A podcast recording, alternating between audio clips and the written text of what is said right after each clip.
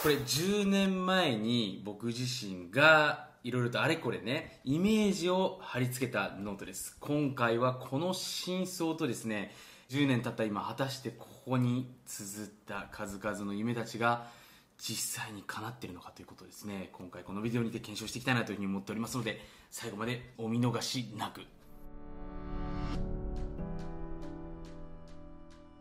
はい。ということでですね、今回は、まあ、潜在意識を使ってですね、夢を叶えていく時に重要な手段となってくるですね、まあ、この夢ノートについての話をしていけたらなというふうに思っております。で、僕自身2007年ぐらいにね、潜在意識のことをですね、詳しく知って勉強し始めたんですけれども、まあ、その時にね、一番最初に知ったのが、宝の地図っていうですね、まあ、考え方というか、一つ手法っていうのをね、教えていただいたんですよね。で、まあ、どんなことかっていうとですね、まあ、簡単にこう、ちょっとここにですね、世界地図があるんですけれども、まあ、こういうビジョンボードというかボードにですね自分の理想というかですねワクワクするような写真とか、まあ、その映像を貼っておくとそれを毎日見てるだけで気づいたら叶ってますよっていうことをですね聞いてあこれは結構簡単だなと要するにね、まあ、僕潜在意識の他のアプローチいろいろやってるんですけどもただ自分で最初に貼り付けて毎日見てるだけで夢が叶うんだったら超簡単じゃないですか。これほど楽なことはないというふうにね僕自身は考えてですね早速やってみたんですよね。で僕の場合はですね壁に何か貼るっていうのはね当時賃貸でしたしそこまでねかっこいい家ではなかったので 僕の中であんまりテンションが上がらなかったのでね僕自身がやったのは自分のそのノートですよね。これ確かツバメノートっていうのかな？メイドインジャパンの僕当時よく使ってたツバメノートっていうこのノートに、まあ、いろんな写真を貼り付けてみたんですよね。ね。で実際にこれをですね眺めてですね自分の潜在意識に入れていくわけですよね、まあ、引き寄せノートというか自分の夢をねこう毎日見てワクワクして本当に叶うのかなっていうところですね。やっていったわけですね。でまあそれをやっていったのがですね、まあ、今これ2020年になるんですけども2010年ぐらいにですねこれをやっていきました。まあ今でも覚えてるんですけど2010年の12 1月ぐらい。まあだから今大体10年ちょっと経つか経たないかぐらいかっていうところだったんですけれども果たしてじゃあ10年経ってねどうなのかっていうところですね。今回このビデオを見てくださってるあたりねお伝えしていきたいなと思ってます。なかなかねこういう実体験に基づくお話っていうのはねないので具体的なテクニカルなお話とかですね、えーこういうふうにやっていくといいんだよっていうところはあるかと思うんですけども実際にねそれやって本当に叶ったのかどうなのかっていうところですね。ここはやっぱり皆さん一番聞きたいと思いますので今回はですねこの中身を果たしてどんなものをですね僕が貼ったのかっていうところも含めてご紹介していきたいなと思っておりますね。はい。じゃあちょっと早速ね見ていきたいんですけどじゃーん。こんな感じですね。まずこれ1ページ目になるんですけどおそらくこれメンズノンノさんとかねファッション雑誌当時僕読んでたんで多分そのこれ僕書いた意味っていうのはやっぱりその当時服装におけるファッションにおけるこう僕のですねお小遣いというか予算が決まってたわけですよね。で、まあ、そこをですねクリアするためにやっぱり自分の収入っていうところをクリアしていきたいなっていうところで考えていってねこういうファッション系の冊子とかあとこれ多分海外旅行にね友達と仲間と行きたいなっていうところがあったんですけどもこれじゃあ実際乗ったかって言っても僕こんな顔はしてないですけれども、まあ、僕でも外人さんの友達こういう人たちたくさん今ね、まあ、友達としていますし、まあ、服装に関しては僕さほどね投資はしないんですけれども、まあ、今自分もね気兼ねなく書いてるんじゃないかなっていうところがですねありますね。でこちらこうみんなでこう写真行くような感じなんですけども、まあ、こんなね修学旅行みたいな感じじゃないですけれどもでも今僕同じような経営者の仲間でね海外旅行好きな人たちっていうのがですねたくさんできてね今旅行に関してはですね僕ここにいるから来てくれないっていうふうに言うとですねはい行きますっていう感じで来てくれるようなねこうフットワークの軽いような友達っていうのが増えたんじゃないかなというふうに思ってますね。でこれなんとか全然知らないワイヤードって時計のメーカーなんですけどこれは手に入ってないですね。あんまり興味がないって感じですけど、まあ、ここもファッション系ですよね。多分当時僕ファッションすごく好きだったのかなってところが分かると思うんですけどこういうのを書いてみましたね。でこれ理想のライフスタイル。ちょっとね時間映ってないんですけども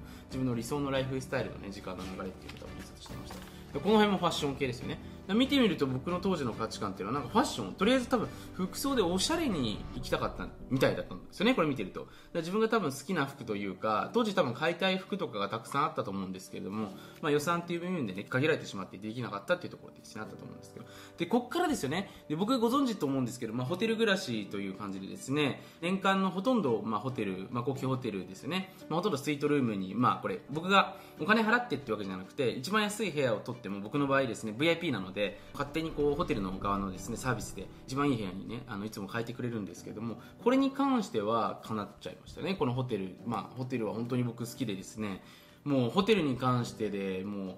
何冊本が書けるっていうぐらいで、まあ、ノウハウだったりとか、まあ、ホテルに関するその考え方だったりとかですね僕の、まあ、愛着というかこだわりがあるんですけれどもそれに関して書けるぐらいなんでこれは本当に叶ったことなのかなと思ってます。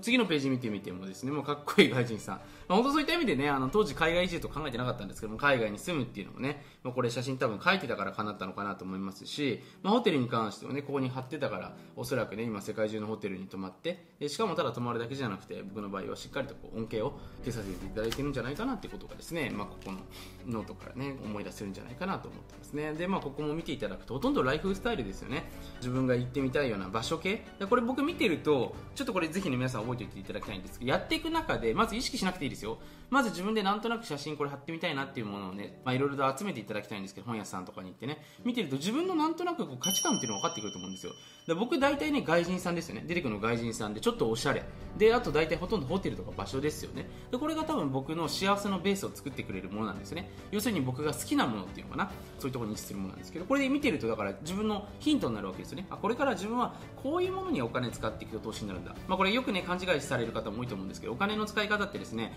よくその投資的な使い方と消費的な使い方がありますよってことに聞いたことある人もいると思うんですけど、僕は自分がワクワクしたりとか気分が乗るものに関しては、例えば一般的には消費として言われていても僕は投資になると思うんですよね。例えば素晴らしい服を着ると自分がねテンション上がる服を着るってこれ一般的に見たら消費だと思われますよ。でもそれによって気分が上がって仕事の効率が上がったりとかですねすごく笑顔が増えていけばこれ世の中への貢献にもなりますし自分の仕事のパフォーマンスも上がるんで結果的に投資になりますよねでそうやって考えていただけるのがいいと思うんですけれどもその自分の価値観を知るためでもねこういうノートになるんじゃないかなと思いますね、まあ、ここもだからほとんどファッション自然でようやく自然が出てきたって感じですよねこれ順番に順番に当ててるんですけど、で、まあ、ほとんどホテルとかですね。まあ、これ多分、サンタモニカのところだと思うんですけど、まあ、そういうね、まあ、LA も確かに実際によく行きますしね。うん、そういうのですよね。あとほとんどもう見てください。ホテルですよね。ホテルと外国人みたいなところで、相当外国人が多分好きだったんだなっていうぐらいですね。僕は多分なんかこう、海外かぶれというかね、人が好きだったのかなと。まあ、2010年の段階ではほとんど海外行ったことないですから、で、おそらく、34カ国ぐらいしか行ったことがない段階でですねしかも毎回23泊とか長くても多分1週間行ってたか行ってなかったかぐらいだと思うんですけれどもその中でもこう多分海外というところだったんで相当ね海外に対するパッションもあったんじゃないかなと思ってますねはい。まあでこれ見てみるとですねもうここもほらホテル関係でね。もうほとんどホテルですよねだから見ていただけると。うん、はい、こちらのページもホテルという感じでなるわけです。まあ、で、こういうのが結構続くわけなんですけれども、で、肝心な、これ、皆さん気になると思うんですけれども、奥さん、女性に関してもですね僕ページをですねどこかに貼ったんですよね。あここら辺から出てきましたねこの辺。はいはい。僕当時あの、まあ、2010年の段階ではですね、まあ、今の妻と出会ってませんでした、まあ、この妻に関してはねまたいいねとコメントがね入ってあの皆さん聞きたければね奥さんとの出会いというかですねどうやってねこう恋愛面において潜在意識を使ってね引き寄せていったのかってそのプロセスもね含めてお話ししたいなと思うんですけどほらこれ家族でねこうなんか楽しくこう多分これハワイがどこかだと思うんですけどもやってるようなイメージ。これ僕じゃないですよ。あのそういうなんていうかな写真のイメージを持っていたんですけれども。でそれに対して僕がじゃあどういう人がいいのかなっていうところでですねちょっと今お見せしたいなと思うんですけどじゃじゃん。ちょっとこれ恥ずかしいですよね。正直恥ずかしいんですけどまあいいかなっていうことでですね今回見せますけどこれ僕の奥さんじゃないですよ。多分これ僕が何かの雑誌でですね多分撮ったんですよねこれ僕が。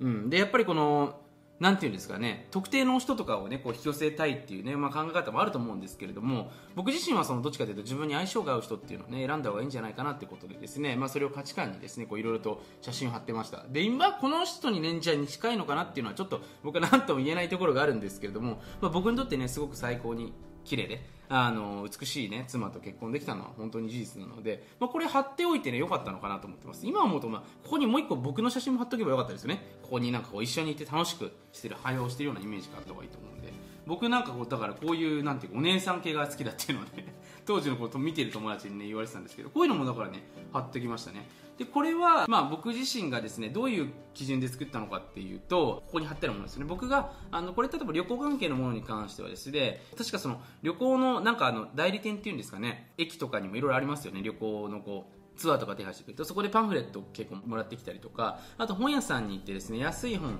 結構買ったの覚えてます。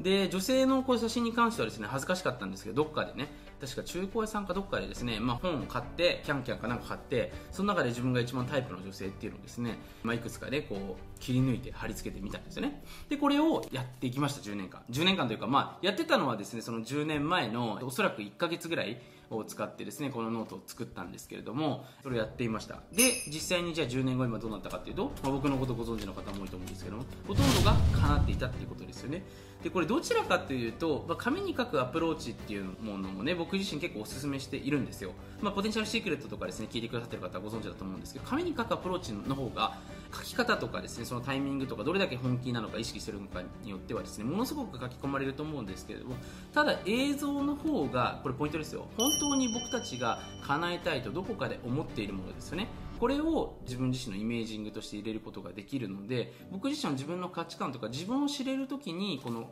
まあ、写真っていうのはですね非常におすすめなんじゃないかなと思ってます。自分が要は好きなシーンとか自分が好きなこうまあ、視覚ですよね。視覚的要素っていうのが分かると思うのでこれをですね結構自分で知れるっていうのはですねこのノートを作っていく中で学びになることなので僕はじゃあね、えー、これやった方がいいですかやらない方がいいですかって言ったらやってみた方がね、まあ、どちらかというとおすすめなんじゃないかなというふうに思っております。でここからがね非常に重要なんですけれども。でじゃあこれ実際にね川本さんねまあ確かに叶ってないのもありましたよいくつか。叶ってないの見ているとですね例えば僕外国人になるっていうねこういうのはやってないですしファッションも僕ちょっとこういうねストリート系ではないのでちょっと違ったりするわけですよね。なのでね叶っていないものに関しては確かにあるわけだと思うんですけれどもでも例えばライフスタイルの面で見た時にホテルによくね暮らすとか、まあ、スパとかの写真がすごく入ってるんですけどこういうのに関してはですね、えー、非常にかなってるわけですよね。でここからすごい大事な話なんですけどこれをじゃあどうやってね活用していったのかっていうところですね、まあ、要はこれ僕貼り付けたわけだと思うんですけれども実際にじゃあこれ作ってる人もしかしたら多いかもしれません。でこれをどういうタイミングでどういうような僕のコンディションで見ているのかっていうのが結構ね、まあ、皆さん気になるテーマではあると思いますのでこれちょっとね今回のビデオでですね、まあ、いいねがたくさん多かったりですねコメントがたくさんついたらねまた次のビデオにてこの具体的にじゃあ僕どういうシチュエーションで見ていたんですかっていうところですね話をしていきたいなというふうに思いますのでぜひね続き気になる場合はいいねとねコメントをしていただければなというふうに思っております。ということでですね今回はこの夢ノートというか引き寄せノートに関してですねお話をさせていただきました。少しでも参考になれば幸いです。ありがとうございました。はい最後まで YouTube を見てくださって本当にありがとうございます。もし今回のビデオであなたが何かしらいい気づきを得られたりいい気持ちになったり前向きな気持ちになれたのであればぜひグッドマークそしてあなたの感想をコメントの方にお待ちしております。また YouTube のチャンネル登録をしていただけると Mr.M のサプライズライブセミナーの方が随時こっそりと配信されますのでぜひチャンネル登録の方を見逃しなく。はい。最後にちょっと怪しいお話をさせていただきます。あなた自身がちょっとグレーなやばい世界の裏話を知りたい場合はですね今回この YouTube のビデオの下に URL があると思いますのでそちらの方から裏無料メールマガジンの方をぜひ登録してみてはいかがでしょうか。YouTube ではお話しできない数々のやばい裏技っていうのをですねこのメールマガジンだけでこっそり配信しております。それではまたメールマガジン YouTube にてお会いしましょう。ではでは。